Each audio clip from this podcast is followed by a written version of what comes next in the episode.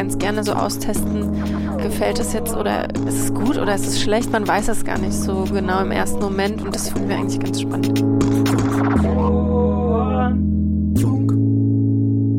Formfunk, Kommunikationsdesign Podcast.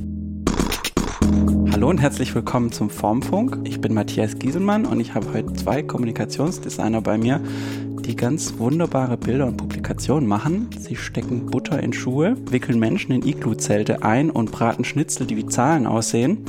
Hallo, I Like Birds. Hallo, Susanne und André. Hallo. Hallo. Ihr seid neben Anna Haifisch meine ersten Gäste, die nicht unter ihrem normalen Namen auftreten. Äh, deshalb fange ich heute mal direkt mit der Frage an, die Julia Kahl mir für euch mitgegeben hat. Das ist eine der Macherinnen von Slanted. Ich glaube, ihr kennt euch auch ein bisschen. Ja. Mhm. Und sie stellt die Frage, Ich möchte wissen, welchen Vogel die beiden am liebsten mögen und warum. Eine schwierige Frage. Es gibt unheimlich viele Vögel.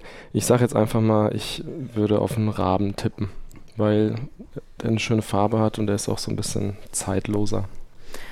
Also es ist ganz lustig, weil die Leute immer so ein bisschen uns auch mit diesem Namen so verbinden, ne?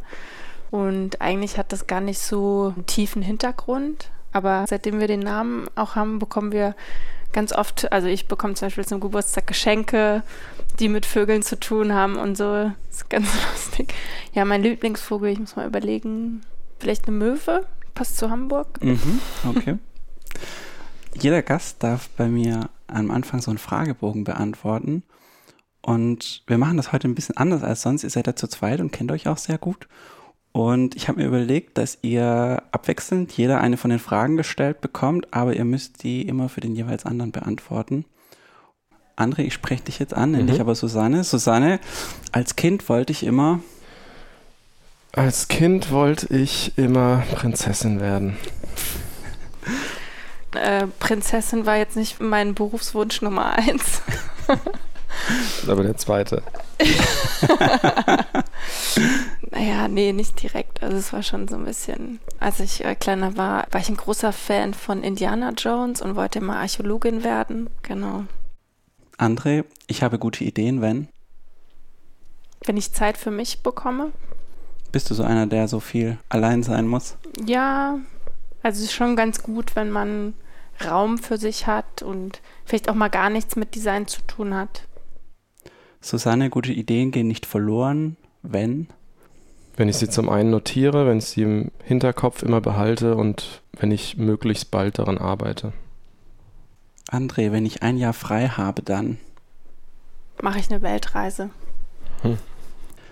Susanne, mein Name bedeutet. Ich bin lebensfroh und sehe die Sachen positiv. Mm, André, ohne Alkohol hätte ich niemals. Angefangen zu tanzen. Äh, Susanne, ich bin stolz auf. Letztendlich bin ich stolz auf das, was ich geschafft habe in der Arbeit und auf die Dinge, die ich auch angegangen bin, obwohl ich teilweise ein bisschen Angst davor hatte. Ähm, André, ich bin neidisch auf. Mm, das ist mir eigentlich fremd. Susanne, ich bekomme Heimweh, wenn. Manchmal dann, wenn die Dinge nicht so laufen, wie ich mir sie vorstelle. Und Heimweh nach was? Es hängt immer damit zusammen, wie es einem geht und man hat dieses Heimweh, wenn man bestimmte Sachen vermisst. André, zuletzt habe ich meine Meinung geändert als. Hm. Nee, fällt mir jetzt gerade nichts ein. Susanne, ich rege mich auf, wenn. Wenn ich mir Sachen vornehme, die dann nicht so gut funktionieren. André, ich bin aufgeregt, wenn. Wenn ich in Situationen komme, die mir neu sind. Susanne, ich lüge nie, außer wenn. Wenn es keiner weiß. Aber eigentlich bin ich sehr ehrlich. Und André, letzte Frage. Design in Deutschland ist. Hm. Schwierig. Wieso ist es schwierig? Ja, also wenn man in dem Beruf jetzt schon so einige Zeit arbeitet, merkt man, dass man im Berufsleben an gewisse Grenzen stößt. Die Risikobereitschaft in Deutschland ist so ein bisschen eingeschränkt. Also Leute gehen gern auf Nummer sicher oder machen gerne Dinge, die vielleicht auch der Konkurrent macht. Die wollen dann das Gleiche. Und da ist es manchmal so ein bisschen eine Herausforderung, ja, die Kunden zu überzeugen, dass man auch neue Wege gehen kann. Cool, da kommen wir gleich später nochmal drauf, aber ich wollte euch erstmal die Chance geben, weil, so wie du gesagt hast, Design in Deutschland ist schwierig. Ich glaube, schwierig ist auch dieses Fragebogenkonzept, das ich euch da gerade vorgesetzt habe. Also, falls ihr nochmal kurz korrigieren wollt, ist das jetzt der Moment. Nö, ich bin eigentlich recht zufrieden. Jetzt keine Korrekturen. Okay, super. Ich würde gerne mit euch über eine Arbeit sprechen, die ihr im August diesen Jahres gemacht habt. Und zwar habt ihr da eine Bildstrecke für die Nido gemacht. Ähm, das ist ein Magazin für junge Eltern und gehört zur, zur gleichen Familie wie Neon und Stern. Und in dem Artikel ging es um den Umgang von Kindern mit der digitalen Welt. Hm, könnt ihr mal beschreiben, was da eure Aufgabe war und wie ihr die gelöst habt? Also es geht darum, dass dieses Digitale immer mehr Einzug erhält in diesen Alltag der Kinder. Und es sollte einfach visualisiert werden, in welchen Situationen die Kinder dann auch schon in dieser digitalen Welt sich befinden. Und dann haben wir festgestellt, dass es eigentlich passiert ist auch schon von morgens geht's los, es passiert den ganzen Tag über. Und dazu sollten wir dann drei verschiedene Bildkonzepte entwickeln und das war schon eine Pixeloptik vorgesehen dafür. Das war orientiert an diesem Mine Minecraft, heißt das, glaube ich, dieses Spiel, was die Jugendlichen auch die ganze Zeit spielen. Und da waren es drei Bereiche, in denen es passieren sollte. Es war einmal dieser Bereich, Kinder gehen raus mit dem Haustier spazieren. Es war dieser Bereich, es sollte so ein bisschen actionlastiger sein, was Kinder machen, wenn sie zum Beispiel dann draußen spielen. Und der dritte Bereich war. So dieses Kreative. Genau, ne? das Kreative. Also wie, wie sind Kinder dann auch kreativ, zum einen analog, zum anderen dann halt auch in diesem digitalen. Es gibt ja diese ganzen iPads und diese ganzen Programme, äh, wo man dann auch schon quasi nicht, also früher hat man ein Blatt Papier genommen, man hat sich hingesetzt und hat gezeichnet, es wird alles auch immer digitaler und das war eben auch so ein Bereich, den wir dann visualisieren sollten. Und was habt ihr dann gemacht? Also wir waren dann vor Ort in der Redaktion, das war ganz spannend und haben dort mit den Redakteuren und mit der Art-Direktion so ein bisschen gebrainstormt und haben uns dann aber nochmal separat dran gesetzt und ja, dann diese verschiedenen Themenfelder entwickelt. Und André ist ja mehr so dieser Illustrationspart von uns beiden der dann angefangen hat, in Illustrator diese Charaktere und so dieses Visuelle zu entwickeln. Und als wir das dann fertig hatten, ging es dann zum Blotter und wurde dann auf so riesige Kapperflächen aufgezogen, relativ dick. Und äh, die haben wir dann geliefert bekommen und haben dann angefangen, alles einzeln auszucutten. Wie groß muss man sich die Sachen vorstellen? Schon mehrere Quadratmeter so. Genau, oder? es waren verschiedene große Platten man muss vielleicht dazu sagen, das Ziel war, glaube ich, eine Fotostrecke, wo Kinder im öffentlichen Raum zu sehen sind, aber zusammen mit so pixeligen, Minecraft-mäßigen Riesendingern. Und rausgekommen sind dann, glaube ich, so ein violettes Monster, das so am Boden entlang geht und das ein Junge so an der Leine führt. Dann gibt es so einen Pinsel, den, mit dem Mädchen die Wand und den Boden voll malt. So ein Pixelpinsel und eine gigantische Explosion vor der ein Junge davon rennt und sich die Ohren zuhält. Was waren denn für euch die Herausforderungen bei dem Projekt? Also zum einen war das so dieser Zeitaspekt. Also wir hatten genau einen Tag Zeit.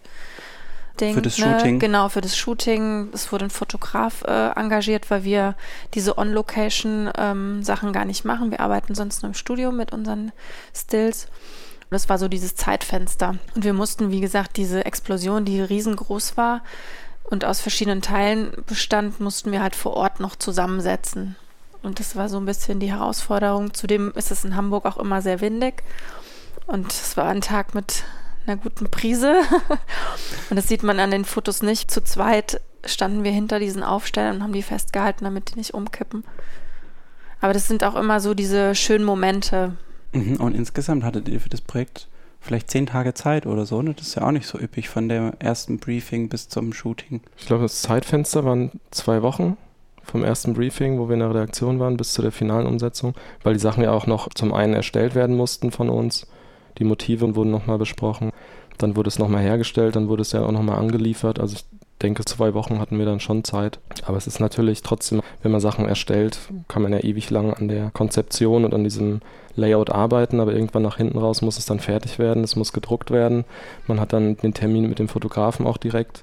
Dann ist man vor Ort und dann sind Familien bestellt, irgendwie im Zwei-Stunden-Takt und es ist dann wirklich ein ganz durchgetakteter Tag gewesen, wo dann auch alles nach diesen zwei, drei Stunden jeweils fertig sein musste. Dann packt man die Sachen zusammen, fährt zum nächsten Ort, weil es auch verschiedene Orte waren, wo die Fotos dann geschossen wurden. Und das war schon ein bisschen Action. War sportlich. Tag. Ja. Und weil du gerade gesagt hast, Familien, das heißt, es sind tatsächlich Kindermodels oder so, die mit ihren Eltern dann wahrscheinlich kommen. Genau, es kamen dann drei verschiedene Kinder mit den Müttern jeweils.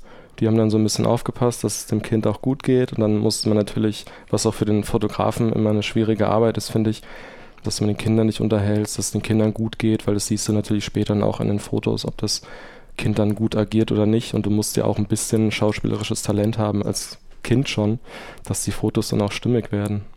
Ja.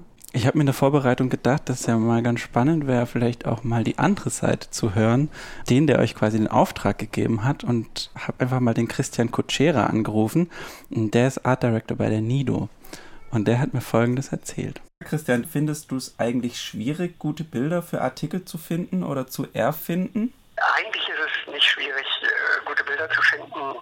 Tatsächlich ist es eher schwierig, ähm, mit manchen Themen umzugehen, wenn die Themen so ein bisschen schwammig sind oder wenn die Themen sehr allgemein sind. Und dann muss man eben manchmal Bilder machen, die es nicht gibt. Entweder über Illustration oder eben indem man Bilder produziert. Im August haben ja I Like Birds diese Bilderreihe gemacht zu dem Artikel Die digitale Kindheit. Ich stelle mir das so vor, die Redaktion sagt da irgendwie zu dir, wir machen hier eine Geschichte über den Umgang von Kindern mit digitalen Medien und dann musst du dir irgendwas überlegen. Wie, gehst du dann vor? Wenn wir Glück haben, kriegen wir den Text vorher äh, meistens nur so ein Exposé, irgendwie, wo das so angerissen ist. Und dann gehen wir auf das Thema los und müssen es halt irgendwie auf den Punkt bringen, das, äh, die Geschichte. Und auch versuchen, den, den Humor oder wie kann man das ein bisschen überspitzen, dass die Leute das auch verstehen, dass die auch da einsteigen in die Geschichte. Und, und äh, hier bei der Geschichte war es natürlich so, es ist ja dieser Konflikt zwischen der etwas romantischen Vorstellung von Eltern, dass die Kinder nur mit Bauklötzen spielen und sich in dieser 3D-Welt bewegen. Und aber natürlich sind diese ganzen Computerspiele in 2D so verlockend und in digital. Äh, und, und diesen Konflikt äh, wollten wir dann irgendwie zeigen und haben uns gedacht, wir, wir transportieren jetzt diese digitale Welt mal ins Reale und bauen die einfach nach. Das heißt, eigentlich die Bildidee mit so pixeligen Elementen in einer echten Fotoumgebung zu arbeiten, die war schon von euch. Die haben wir uns ausgedacht, ja. Und wieso hast du dann I Like Birds gefragt? Weil die das sehr gut machen. Wir haben ja schon mehrere Sachen mit denen gemacht und die gehen da sehr akribisch ran und haben dabei auch noch äh, so einen Humor und, und machen das wirklich fantastisch. Äh, Wir hatten eine andere Geschichte, die wir mit ihnen gemacht äh, haben. Da ging es um Ausmisten, dass die Leute alle zu viel Sachen haben und dass man das alles reduzieren muss. Und da haben wir mit ihnen zusammen die Idee entwickelt, dass wir so Skulpturen bauen aus all den Dingen, die eigentlich überflüssig sind zu Hause, um zu zeigen, wie viel der Mensch eigentlich hat. Und dann haben ganz viele von den Eltern aus der Redaktion haben einfach wahnsinnig viel Zeug angeschleppt und Alec Birds hat dann wirklich absurde Skulpturen daraus gebaut, die das Ganze auch sehr schön auf den Punkt gebracht haben. Das machen die einfach fantastisch. Und habt ihr im Prozess öfter Rücksprache gehalten? Gab es da irgendwas, wo ihr fandet, hm, das ist noch nicht ganz so, wie es wir uns vorstellen? Bei dieser Pixelgeschichte war es tatsächlich so, dass wir in dem Prozess der Skizzen die, die Pixelgröße immer erhöht haben, weil wir das Gefühl hatten, je größer und gröber das ist, desto klarer wird irgendwie, dass hier zwei Welten aufeinandertreffen. Es war sehr viel feiner angelegt am Anfang äh, und am Ende wurde es sehr grob pixelig und dadurch in den Totalen, die wir auch auf den Bildern zeigen, sehr viel deutlicher. Die eine Explosion, die dort im Bild ist, die war riesig. Ich glaube, die war über zwei Meter hoch und an dem Tag war es auch etwas windig und musste dann auch mehrfach gesichert werden und da stand im Prinzip auch einer dahinter, der sie gehalten hat, damit sie nicht wegfliegt. ähm, das war sehr lustig. Auch die Leute, die vorbeigegangen sind, ich glaube, die haben nicht verstanden, was wir da machen, weil wir standen auf einer großen Wiese und haben eine riesige Pixel-Explosion dort aufgebaut. cool. Bist du dann eigentlich auch in so einer Rolle, dass du das einerseits von Illustratoren einfordern musst und andererseits der Redaktion dann auch nochmal verkaufen musst in die andere Richtung, dass das passt und dass das das Richtige ist? Ich muss der Redaktion die Idee natürlich verkaufen. Am liebsten ist es mir, wenn man das auch mit Fotografen und Illustratoren zusammen entwickeln kann. Weil klar haben wir eine Idee, die kommt so ein bisschen aus dem Text heraus, aber Schönste ist, wenn die anderen auch noch Ideen haben. und dann natürlich auch noch mehr hinter so einem Projekt stehen. Also manchmal muss man briefen, aber am besten ist es, wenn man den Leuten einfach die Geschichte erzählt und fragt, was soll sie daraus machen. Je mehr Freiheit man den Leuten lässt, desto besser sind die Geschichten auch. Im Gegensatz dazu, wenn man sagt, so ganz starre Vorgaben macht, dann ist es öfter der Fall, dass es einfach schief geht, dass da irgendwie auch dann das Herzblut da von den Leuten nicht mehr dahinter ist und die sagen, ja okay, mache ich so, wie ihr wollt, aber hätte ich vielleicht ein bisschen anders gemacht. Ja. Wie würdest du denn die Arbeitsweise von I Like Birds beschreiben? Sehr überlegt. Und das ist, ist auch gut so, weil es ist ja so ein bisschen auch so eine neue Form, die sich eben zwischen Illustration und Fotografie bewegt und, ähm, und die am meisten zum Einsatz kommt, wenn man irgendwas sehr schnell irgendwelche Zusammenhänge oder irgendwelche Geschichten deutlich machen will. Und dafür sind die genau richtig, wie sie das machen. Hat es eine Rolle für dich gespielt, dass ihr in der gleichen Stadt seid, beide in Hamburg, als du sie gebucht hast? Ja, das ist schon sehr praktisch, gerade wenn man so Sachen hat wie diese anderen Skulpturen aus den Dingen. Wir haben da mehrere große Kartons und Ikea-Taschen voll Kram angeschleppt. Also da waren bei meinen Kindern kaum noch äh, Kuscheltiere im Zimmer und auch die halben Bücher waren weg und äh, das lag alles bei I Like Birds rum. Und dann ist es schon gut, wenn man das nicht verschicken muss. Und es ist auch toll, wenn man die Leute sieht und wenn man einfach mal vorbeikommen kann. Das ist schon gut. Hast du alle deine Sachen wiederbekommen danach? Ja, meine Kinder hätten das auch uns eingefordert. ich hätte Ärger bekommen. Ja. Ja, Christian, vielen Dank für diesen Einblick. Ja, ja. Bis dann. Tschüss. Tschüss. Ja, Christian sagt, ihr seid sehr akribisch und sehr überlegt. Findet ihr euch da drin wieder? Ist es so, dass so Genauigkeit und auch Nachdenken über die Sachen, ist das ein wichtiger Teil eurer Arbeit? Also es ist auf jeden Fall der Teil, wo wir länger dran sitzen und uns immer wieder Sachen überlegen. Und ich denke, das Gute daran ist, der Rest funktioniert theoretisch dann von alleine. Also wenn man sich bei der einen Sache darauf fokussiert, kommt hinten raus bei uns dann meistens immer ein gutes Produkt. Man muss da nicht gucken, man sagt, okay, man fängt jetzt einfach mal an und macht irgendwas. Aber wie gesagt, dass man vorne wirklich einen guten Start sich setzt und dann das theoretisch nur abarbeiten kann.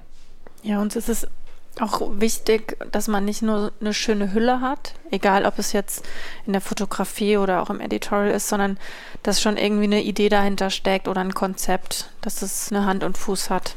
Ja, ich habe mal in einem Vortrag äh, von euch gesehen, da habt ihr so einen richtigen Sechs-Punkt-Plan vorgestellt, wie ihr so vorgeht in der Kommunikation mit dem Kunden. Da stand dann so erstens Mindmap, zweitens Idee, drittens Exposé, viertens Moods, fünftens Skizze, sechstens Umsetzung. Ist das tatsächlich so ein Schritt-für-Schritt-Ding, das ihr jedes Mal so durchzieht?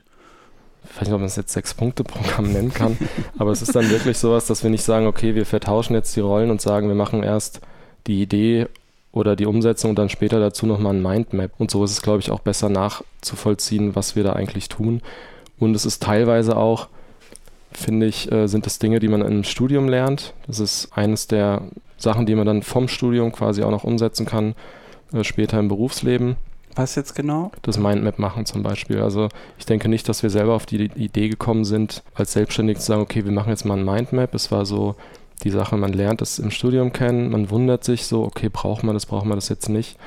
Aber wenn man irgendwie zehn Tage Zeit hat, bestimmte Sachen zu entwickeln, muss man auch gucken, was kann man zu Rate ziehen und woran kann man sich orientieren, dass die Produktivität ein bisschen schneller vorangeht. Und da war eigentlich dieses Mindmap-Prinzip für uns ganz gut. Ja, so generell haben wir gelernt oder jetzt im Laufe der Selbstständigkeit dass wir einfacher und leichter arbeiten, wenn wir uns gewisse Strukturen selbst setzen. Ob das jetzt in der Arbeitsweise ist oder so im Alltag auch. Ne?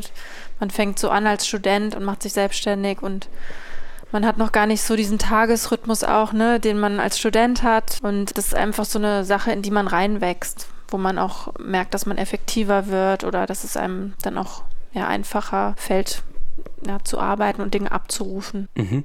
Ja, und um nochmal auf diese Kommunikation zurückzukommen, habt ihr auch mal gesagt, wenn man diese ersten Punkte gut ausarbeitet und gut kommuniziert, dann hat der Kunde später auch weniger Einwände und weniger Zweifel. So. Genau. genau.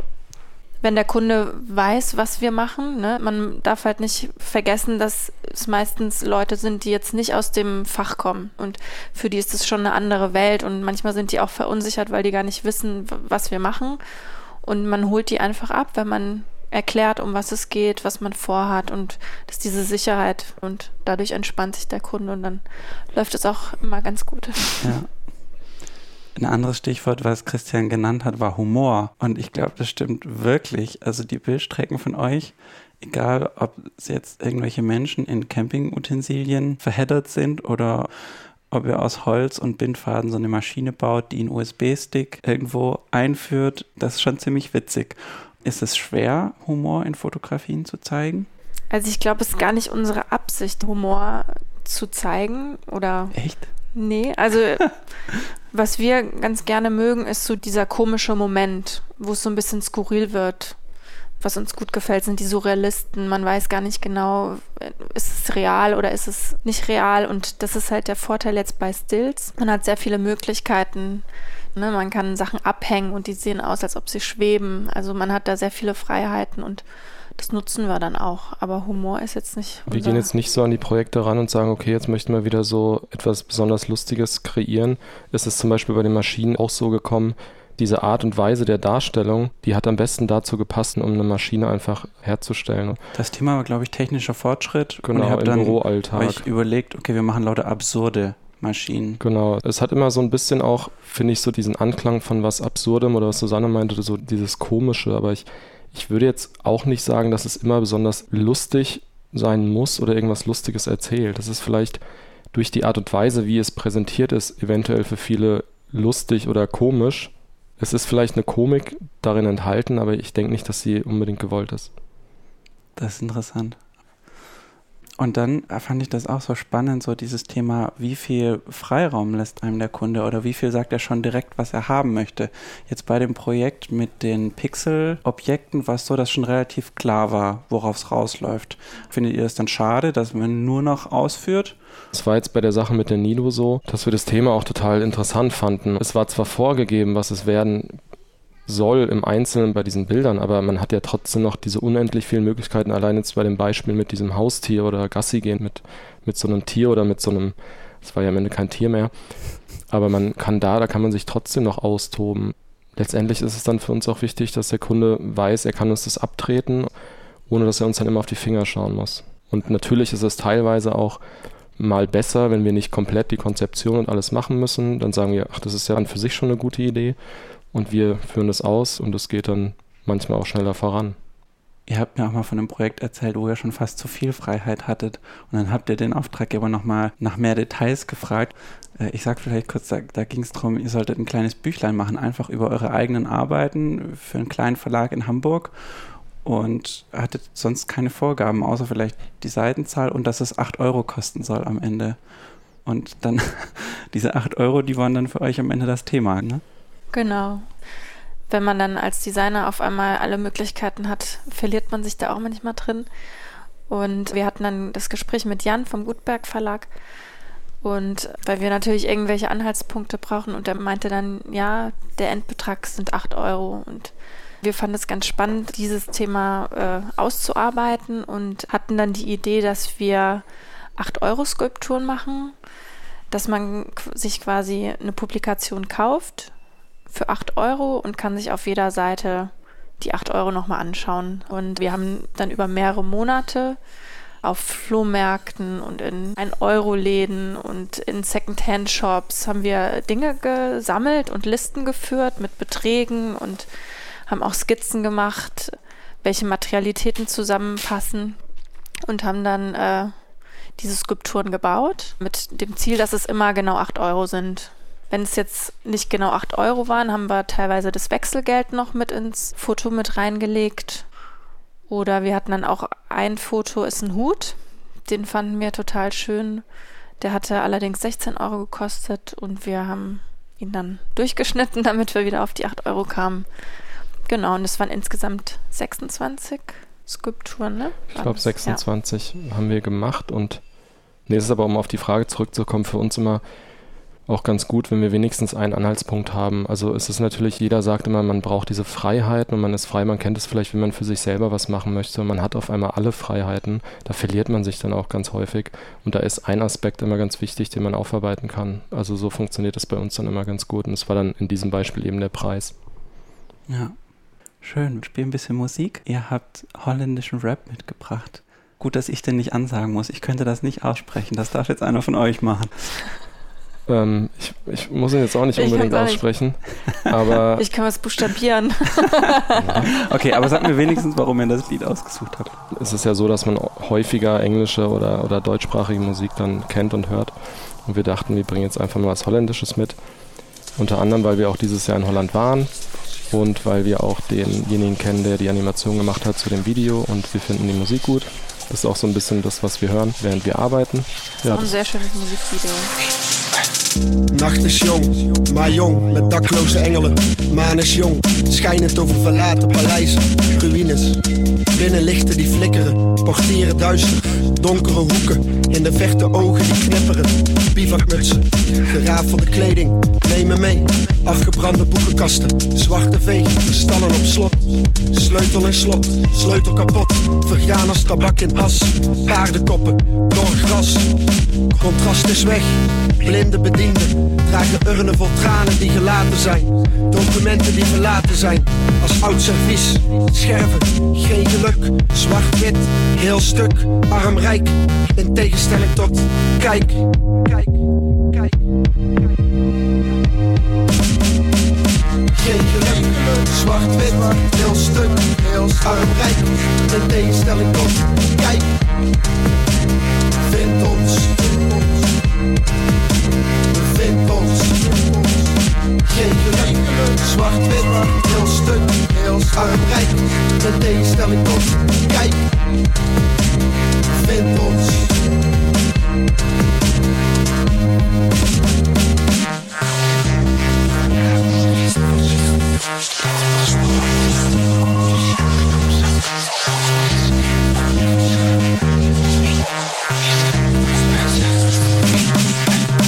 Spanning in de lucht, kom terug, kom terug.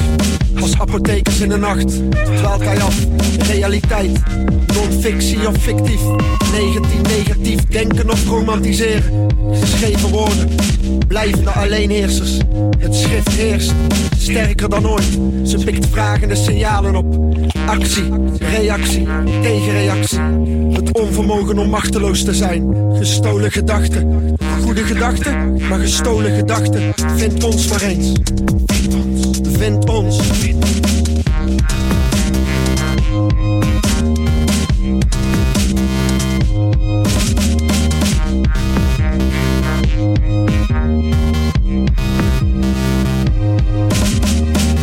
Geen geluk, zwart-wit, heel stuk, heel ons arm rijk. Ten tegenstelling tot, kijk. Vind ons, vind ons. Vind ons, vind ons. Geen zwart-wit, heel stuk, heel arm rijk. Ten tegenstelling tot, kijk. Vind ons, vind ons. Vind ons. Ja, Christian hat dann auch noch folgenden Begriff erwähnt, und zwar die neue Form, die sich zwischen Fotografie und Illustration bewegt und gesagt, dass ihr das eben besonders gut könnt. Seht ihr das auch so, dass das eine neue Form ist? Also was jetzt bei der Nido war, sind es ja Illustrationen, die sich in einem Raum befinden. Und es hat vielleicht, also gerade bei den Aufstellern, so ein bisschen so einen Bezug zu diesem Theater. Da gibt es ja auch diese ganzen Bühnenbilder und diese Bühnenaufsteller. Ich weiß jetzt nicht, ob man sagen kann, es ist eine neue Art von Illustration oder Fotografie oder so eine Mischung, was du meintest. Wie ist das mit der anderen Arbeit, die ihr erwähnt, wo es um diesen unnötigen Hausrat geht und wo ihr dann so eine abgehängte Arbeit im Studio fotografiert habt? Das ist ja dann eher eine Installation. Da haben wir ja wirklich reale Objekte genommen. Das hat ja auch weniger dann mit Illustration zu tun. Ja, wobei es bebildert ja quasi Das schon ist ein aber Thema, auch ne? Also bebildert. Also es ist auch für uns dann teilweise schwierig zu sagen, machen wir jetzt Illustration, machen wir Installation, machen wir äh, Set-Design, weil es, es passiert ja alles bei uns im Studio. Es ist ein Set da. Also, also wir haben auch irgendwann gesagt, es ist eine 3D-Collage oder wie man das dann auch betiteln mag, solche, solche Dinge, die dort entstehen. Aber ich finde es generell auch ganz gut und interessant, wenn man verschiedene Bereiche auch mal anfängt zu mischen. Und es gibt auf jeden Fall natürlich auch viele Leute, die Setdesign machen oder auch Installation, aber man hat natürlich immer so seinen eigenen Stil oder so einen Klang, den man den Bildern mitgibt. Und ich glaube, dass der vielleicht so ein bisschen eigenständig jetzt ist. Kannst du versuchen, den ein bisschen in Worte zu fassen, diesen Klang? Hm, dieses nicht ganz perfekte, so ein bisschen rau und vielleicht auch so ein bisschen härter von der Art, was jetzt nicht so high-end und glossy und shiny ist. Rauer, Rauer. einfach, ja. Ja, es ist eigentlich ganz lustig zu sehen, dass wenn man über Design redet, dass sehr viele Sachen auch bis ins kleinste Detail immer sehr perfekt dargestellt werden. Und ich finde das auch mal ganz gut, wenn man Sachen sieht, also jetzt auch bei diesen Maschinen zum Beispiel, worüber wir gesprochen hatten, die wir gebaut haben, da sieht man auch wirklich mal, wie was funktioniert und man kann so ein bisschen dahinter blicken. Ich finde es immer ganz schön, wenn es so ein bisschen lebendiger dadurch wirkt und vielleicht auch mal kleinere Fehler zu sehen sind, also wenn es nicht so glatt gebügelt alles ist. Den Ansatz finden wir interessant, dass man da nicht so sagt, okay, es muss jetzt noch mal weiter ausgefeilt sein, es muss jetzt noch mal glatter wirken, es muss jetzt nochmal ein Filter oder so irgendwie ausgebessert werden. Und das ist dann eigentlich so die Art und Weise, wie dann unsere Bilder entstehen.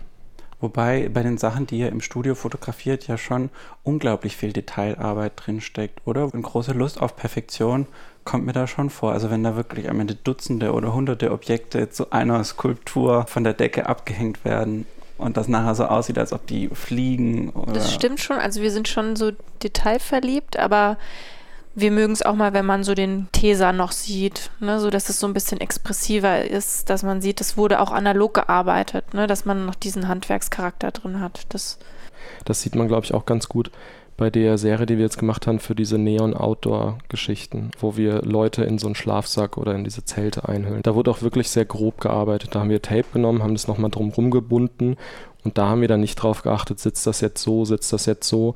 Da geht es natürlich um das gesamte Bild, aber es ist jetzt nicht so, dass man sagt, okay, der Fuß muss jetzt ein bisschen nach links, das Tape müsste noch ein bisschen näher ran. Das war dann eigentlich auch so eine durchdachte Spontanität.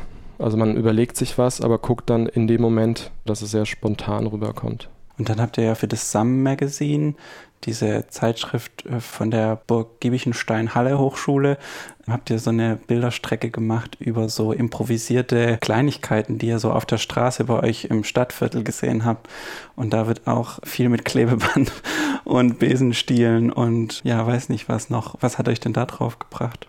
Also wir hatten eine Einwegkamera zugeschickt bekommen. Die sollten wir dann vollknipsen.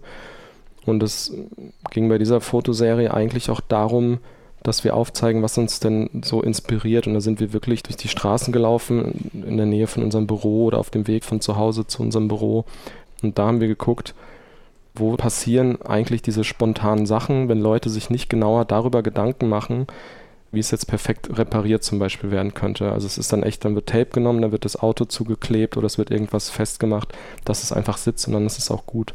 Ja, ich glaube, das sind auch so die Momente, die uns so in unserem ja, Designschaffen inspirieren. Also wir sind jetzt nicht die Personen, die irgendwelche Designblogs äh, gucken oder viele Designbücher, sondern wir holen Design-Podcasts. Gen Nein, also wir, wir mögen wirklich so dieses, was passiert im Alltag, ne? So dieses Expressive und Improvisierte auch.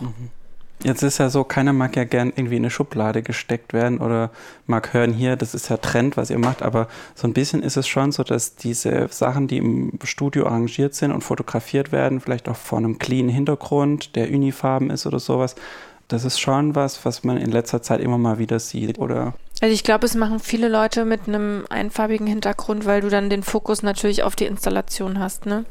Aber was wir jetzt in letzter Zeit auch gemacht haben, wenn du natürlich eine Zeit lang immer in einer gewissen Art und Weise arbeitest, dass du auch mal einen Wechsel möchtest, dass wir auch angefangen haben, mit anderen Strukturen zu arbeiten oder andere Materialitäten, ne, dass man auch so für sich eine Abwechslung bekommt. Also nicht nur Papier, Genau, nicht sondern nur auch mal ein Papier. Iglu-Zelt. Zum Beispiel. genau. Oder ne, andere Muster, dass man mit Mustern arbeitet oder sowas. Ja. Es gab ja diesen, diesen Papercraft-Papiertrend, der uns dann irgendwie recht schnell ein bisschen auf die Nerven ging. Und dann haben wir immer geguckt, wie kann man eigentlich um das Thema drumherum arbeiten und was finden sich dann noch für andere Dinge, die man außerdem benutzen kann und muss es dann immer Papier sein. Dass man da nicht immer sagt, okay, das ist jetzt gerade so ein Ding, das groß ist oder überall zu sehen ist. Es ist immer ganz nett, wenn man auch andere Lösungen dann dazu noch findet. Was glaubt ihr, woher kommt das Interesse und die Faszination für fotografierte, ich nenne es jetzt nochmal Illustration? Das ist ein Bereich, da sind wir auch irgendwie ähm, reingeschubst worden. Man muss dazu sagen, wir sind jetzt keine Fotografen in dem Sinne. Es hat mich früher im Studium die Fotografie eigentlich so gut wie gar nicht interessiert. Wir haben dann irgendwie angefangen haben uns das beigebracht und jetzt sind wir da gelandet. Das ist aber auch so, dass man sagen muss, dass wir jetzt nicht nur Fotografie machen. Es geht ja dann auch so in den Bereich Editorial und, und Typografie. Es ist hauptsächlich eine Sache, die angefangen hatte und sich dann so weitergetragen hat. Und dann macht man das und solange man noch Spaß dran hat, dann macht man es jetzt auch weiter. Ich glaube, das ist auch ein ganz guter Weg, den wir für uns beide gefunden haben, wo wir uns vereinen, weil wir beide aus zwei verschiedenen Bereichen kommen und wir überschneiden uns da. Also André hatte auch viel Einfluss auf diese Bildgestaltung und die Ideen, die wir da entwickeln. Und ich bin so ein bisschen dann mehr dieses Handwerkliche. Also wir ergänzen uns da ganz gut. Und das ist eigentlich so eine Sprache, die wir auch so für uns entdeckt haben. Mhm. Und jetzt mal nicht so sehr auf euch bezogen. Das wird ja auch viel nachgefragt, also fotografierte Illustration. Wo kommt da das Interesse her? Ich glaube, es ist einfach so eine Zeitfrage, dass man in bestimmten Bereichen viele Sachen sieht, dann ist man satt davon und dann kommt was Neues auf. Das ist jetzt inzwischen echt eine, eine große Szene geworden. Und ich denke mir, das wird jetzt auch nicht ewig so bleiben. Also was ja, finde ich, jetzt auch teilweise schon passiert, man sieht halt eher wieder zweidimensionale Illustrationen. Also es ist ja gerade in diesem Design immer so, diese Bewegung, es kommt was auf, es, es geht weiter, es irgendwann ist es vorbei, man möchte es auch nicht, man kann es auch nicht mehr sehen und dann geht es wieder in eine andere Richtung. Ja. Wie macht ihr das denn ganz praktisch? Also jetzt zum Beispiel das Projekt, in dem es in der Nido ums Ausmisten ging. Da wisst ihr jetzt, okay, wir wollen irgendwie zeigen, dass man viel, viel, viel, viel, viel zu viel zu Hause hat und wollen in unserem Studio diese Vielfalt zeigen. Und wie geht das dann? Das wird hingestellt und hingehängt und hingeleimt oder wie, wie macht ihr das ganz praktisch? Nee, dafür haben wir dann den Sechs-Punkte-Plan. nee, also in dem Fall hatten wir als Idee diesen Kippmoment. Ne? Es ging ja inhaltlich darum, dass es viel zu viel ist und eigentlich alles kurz vor dem Kollaps ist. Und André hatte dann noch Skizzen gemacht, wie die Skulpturen am Ende aussehen, weil wir natürlich eine Serie von drei Bildern haben, dass die sich unterscheiden, dass man eine gute Dynamik in den Bildern hat und daraufhin fängt man dann an, wenn man so die Skizzen hat, das dann nachzubauen. Also es wird dann ganz runter reduziert zu abstrakten Zeichnungen. Man sieht bei dem einen zum Beispiel nur eine Dreiecksform, wo dann der Schwerpunkt unten liegt. In, bei den Skizzen bist du jetzt. Genau, oder? du siehst dann wirklich nur ein Dreieck, du siehst dann so eine Schlangenform und du siehst dann sowas Getürmtes, was dann oben so ein bisschen überkippt. Und die Sachen besprechen wir dann auch wieder mit dem Kunden. Letztendlich bauen wir es dann nur nach. Also bei diesem Nido-Projekt hatten wir die Objekte dann vor Ort, wir wussten genau, was es wird und dann haben wir nur geguckt, wie wir was zusammen kombinieren und zusammen stapeln können. Und die Sachen werden aber von so einem Gerüst abgehängt. Genau, also wir haben ursprünglich, wenn wir am Set arbeiten, ein kleineres Gerüst das war jetzt in dem Fall so, dass das irgendwie zwei Meter hohe oder 1,90, ich weiß gar nicht, wie hoch das war. Das war eine riesengroße Installation. Da mussten wir dann improvisieren und haben dann irgendwie Backsteine genommen und Bretter, haben dann noch Leitern draufgestellt, haben dann auf die Leitern noch einen, einen Wäscheständer am Ende genommen und haben dann in diesem Raum so eine Art Skulptur gebaut und dann an einzelnen Fischer, wie heißen diese Schnüre? Nylonfäden, genauso. Da haben wir die Sachen alle abgehängt. Am Ende waren es dann auch irgendwie, ich glaube, 50, 60 Schnüre. Oh, ich glaube, es waren sogar noch mehr bei der einen. Das war auf jeden Fall ein bisschen Arbeit, ja. Das war auch eine gute Herausforderung. Und da mussten wir dann natürlich auch improvisieren. Ich glaube, was man auch sagen kann, wir stecken uns schon so gewissen Rahmen durch die Skizzen oder dass wir eine ungefähre Vorstellung haben, aber wir arbeiten dann am Set auch sehr spontan, dass man guckt, was hat man oder was ändert man nochmal. Das ist ganz wichtig. Man hat es ja ganz oft, dass man sich auch vorbereitet und dann merkt man wirklich in der Umsetzung, dass es so gar nicht funktioniert. Und dann muss man natürlich gucken, dass man darauf schnell reagieren kann. Ihr macht nicht nur solche Bildwelten, sondern ihr macht ja auch Publikationen, hast du gerade schon angesprochen. Und für eine davon habt ihr vor ein paar Wochen sogar den German Design Award bekommen. Ähm, das ist ein Heft namens Ich liebe dich wie Apfelmus. Und es ist ein Ausstellungskatalog zu einer Ausstellung über Outsiderkunst, also Kunst von Menschen, die eine geistige Krankheit haben oder eine geistige Behinderung. Hm, könnt ihr das Heft, wir haben es hier, könnt ihr das mal, mal versuchen in Worte zu fassen, wie das ausschaut? Also erstmal hat man vorne Cover. nee, es sind, es sind drei, also es besteht aus drei Teilen, es sind drei Institutionen. Drei Einrichtungen, genau. in denen die Künstler leben. Genau. Genau. Die Künstler produzieren dann in diesen Einrichtungen Kunst hauptsächlich. Diese Kunst wird gesammelt. Der Kunde kam auf uns zu und meinte, er möchte gerne eine Ausstellungsreihe damit machen und dann natürlich auch einen Katalog noch dazu. Und wir hatten das die Jahre zuvor schon betreut, also es war jetzt quasi der dritte und letzte Katalog. Und in diesem Jahr, also 2013 war es, war das Thema Porträt. Und wir haben dann so angefangen, dass wir erstmal geguckt haben, okay, wo haben wir denn persönlich so einen Schnittpunkt mit Porträt? Und wir haben dann festgestellt, dass wir in unseren Portemonnaies ganz viele kleine Porträts mit uns rumtragen und fanden es ganz schön, wie die Porträts so ineinander gesteckt waren. Und teilweise hat man nur so Teile des Gesichts gesehen. Und dieses Prinzip ne, mit dieser Überlagerung und diesem Einstecken haben wir dann quasi übertragen als Gestaltungskonzept für diesen Katalog, beziehungsweise auch für die ganze Erscheinung. Also es gab ein Poster, eine Einladungskarte. Also wir haben dann hauptsächlich mit diesen Ebenen gespielt und dann gibt es eben diese drei Teile, diese drei Institutionen, diese Bereiche der Künstler.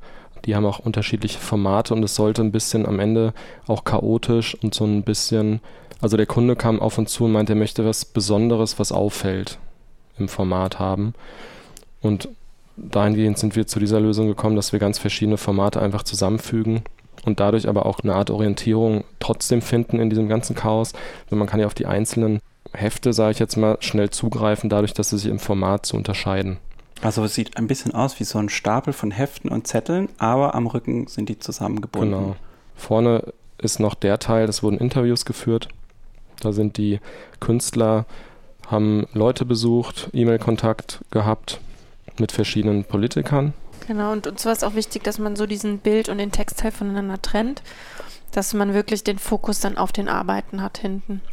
Bei den Interviews ist zum Beispiel ein Gespräch mit Angela Merkel drin. Der hat eigentlich nicht so viel mit Kunst zu tun, aber ist irgendwie trotzdem ganz nett. Ja.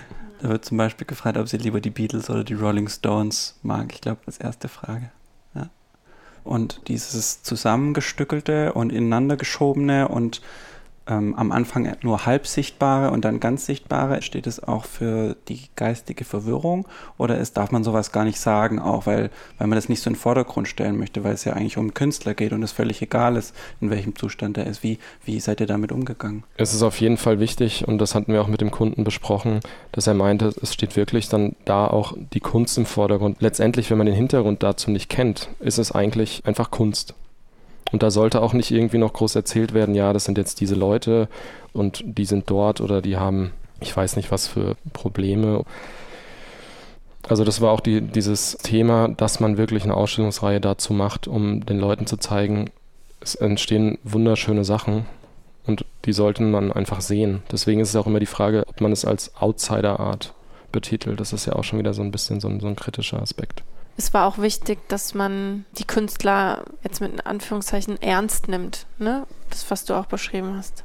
Also, dass die Namen der Künstler schon mal vorneweg auf dem Cover stehen, das ist ja auch so ein Prinzip, was wir aufgegriffen haben, um zu sagen, es geht um diese Leute hier und die haben ihre Kunst dort drin. Mit der Typo auf dem Cover passiert zum Teil so ein bisschen was Abgefahrenes. Da habe ich mich gefragt, was ist das denn da? Das L hat so eine weiße Stelle im Strich mehrmals das scharfe S ist irgendwie so dünn. Da unten gibt es beim Stamm vom F doch mal so eine Trennung. Wie kam das? Da haben wir quasi auch dieses Einstecksystem auf die Typografie übertragen. Das ist jetzt kein äh, Font, den wir gekauft haben, sondern wir haben den speziell hergestellt und haben dann quasi auch nochmal zwei Ebenen, also die gleiche Schrift genommen und die dann ineinander so ein bisschen verkeilt. Das war uns ganz wichtig, dass man nicht einfach eine Standardschrift draufsetzt, sondern dass es da auch so ein bisschen Unebenheiten, nenne ich es jetzt mal, gibt. Es ist jetzt auch nicht dieser perfekte Look, sage ich mal. Man sieht es dann auch mal im Detail, okay, irgendwas ist da jetzt ein bisschen komisch. Das sind so diese Sachen, die uns dann ganz gut gefallen. Doch so ein bisschen diese Grenze, die wir ganz gerne so austesten. Gefällt es jetzt oder ne, ist es gut oder ist es schlecht? Man weiß es gar nicht so genau im ersten Moment und das finden wir eigentlich ganz spannend. Und ist es nicht unsagbar teuer, bei diesem German Design Award mitzumachen? Also es kostet eigentlich recht viel und wir sind generell auch nicht für diese ganzen Awards. Wir hatten jetzt bei dem Award mitgemacht und es ist so, dass wenn man dort gewinnt, muss man nichts zahlen. Genau, also das weiß man aber vorher nicht. Ihr habt einfach das Risiko eingegangen und habt gesagt, wir kriegen dann schon Gold und das passt dann schon. Naja, also wir sind da eigentlich mehr so reingeschlittert, wie André meinte, weil wir nicht aktiv an diesen Preisen teilnehmen. Unser Kunde hatte sich interessiert für diesen Designpreis Rheinland-Pfalz, weil die Institutionen auch in Rheinland-Pfalz sind. Und diesen Preis haben wir gewonnen und dann sind wir quasi in diesen großen Topf gekommen vom German Design Award, die uns dann auch nominiert haben.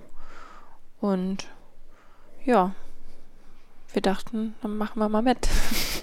Ah, wie ist das denn? Ihr habt euch 2010 selbstständig gemacht, mhm. wart bis dahin in Mainz, dort hattet ihr studiert und dann zum Teil auch noch ein Jahr gearbeitet. Und dann seid ihr nach Hamburg gezogen, habt gesagt, so, jetzt sind wir selbstständig. Und gab es dann was, was euch über die Selbstständigkeit erst klar geworden ist, als ihr mittendrin wart? Wir sind schon sehr ja, blauäugig vielleicht äh, in die Selbstständigkeit gestartet. Ne?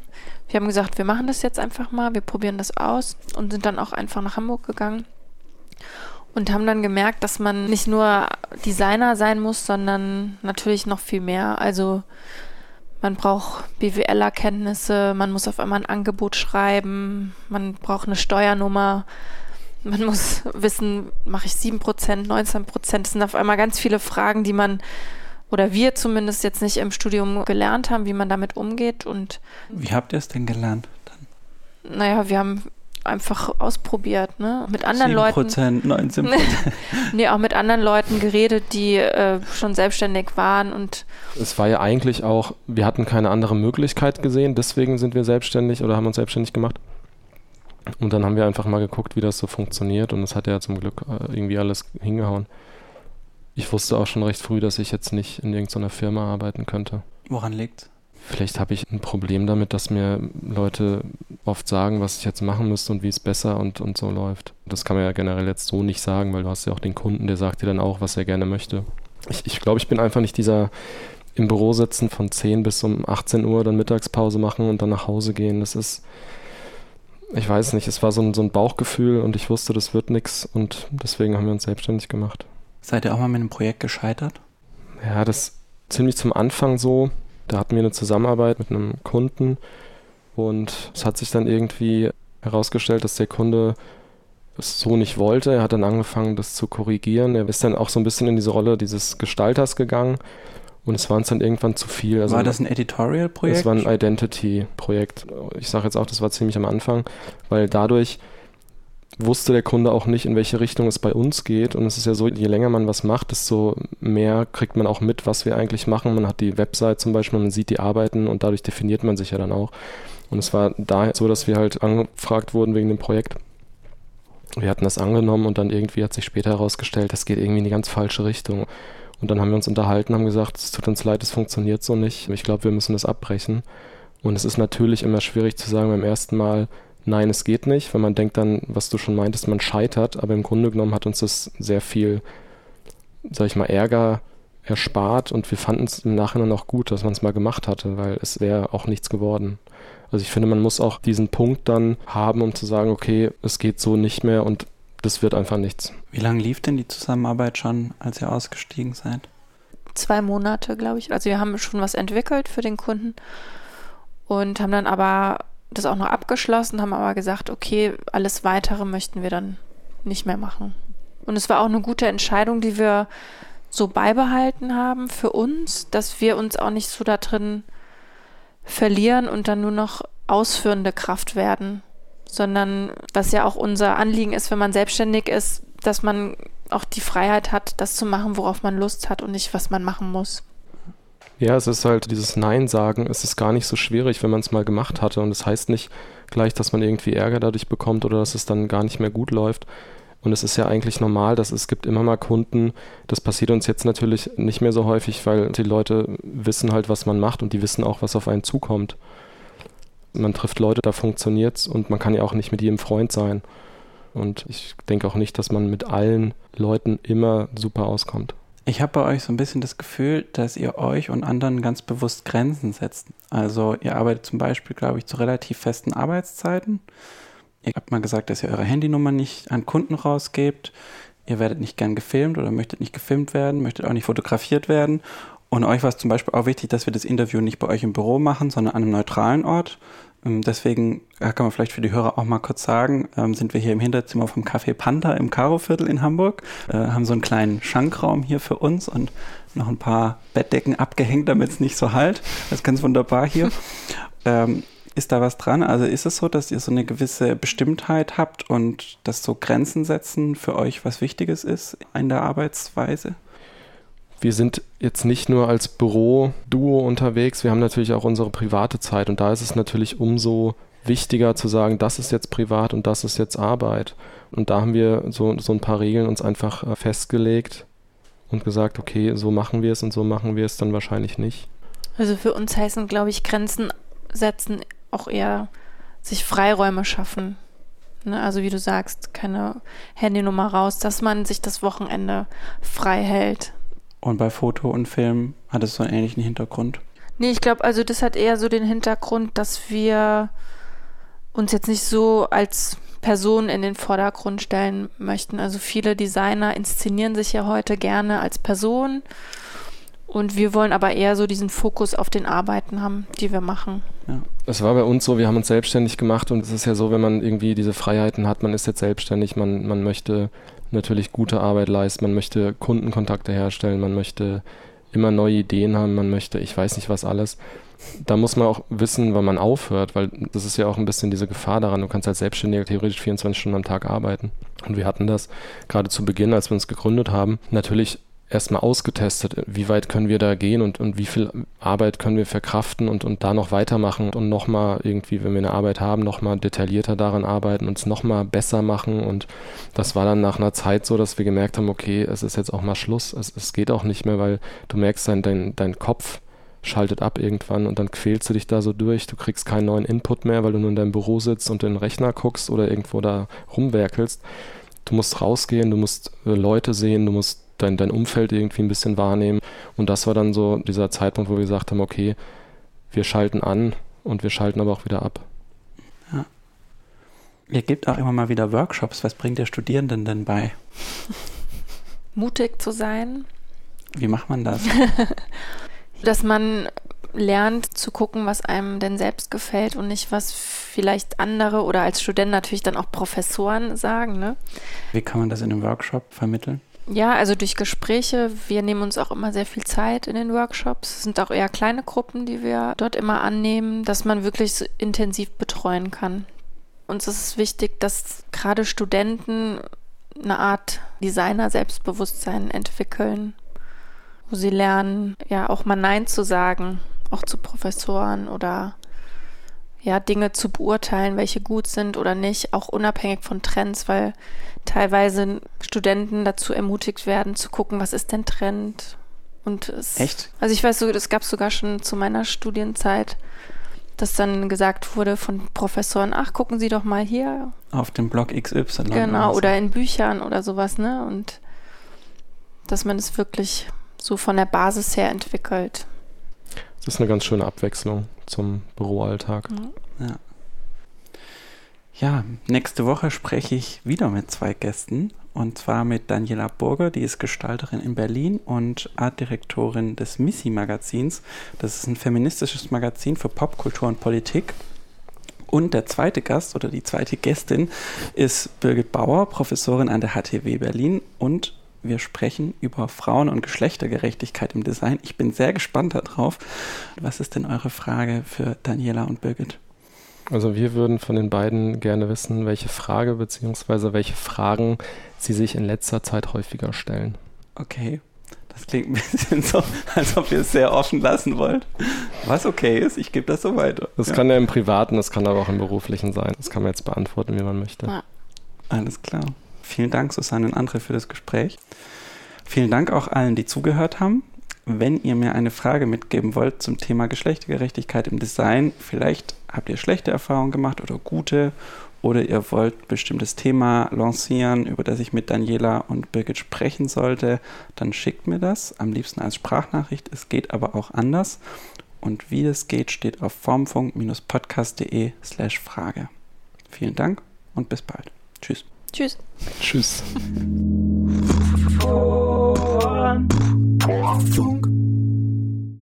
Stimmt, das hätte ich noch korrigieren können. Was war das?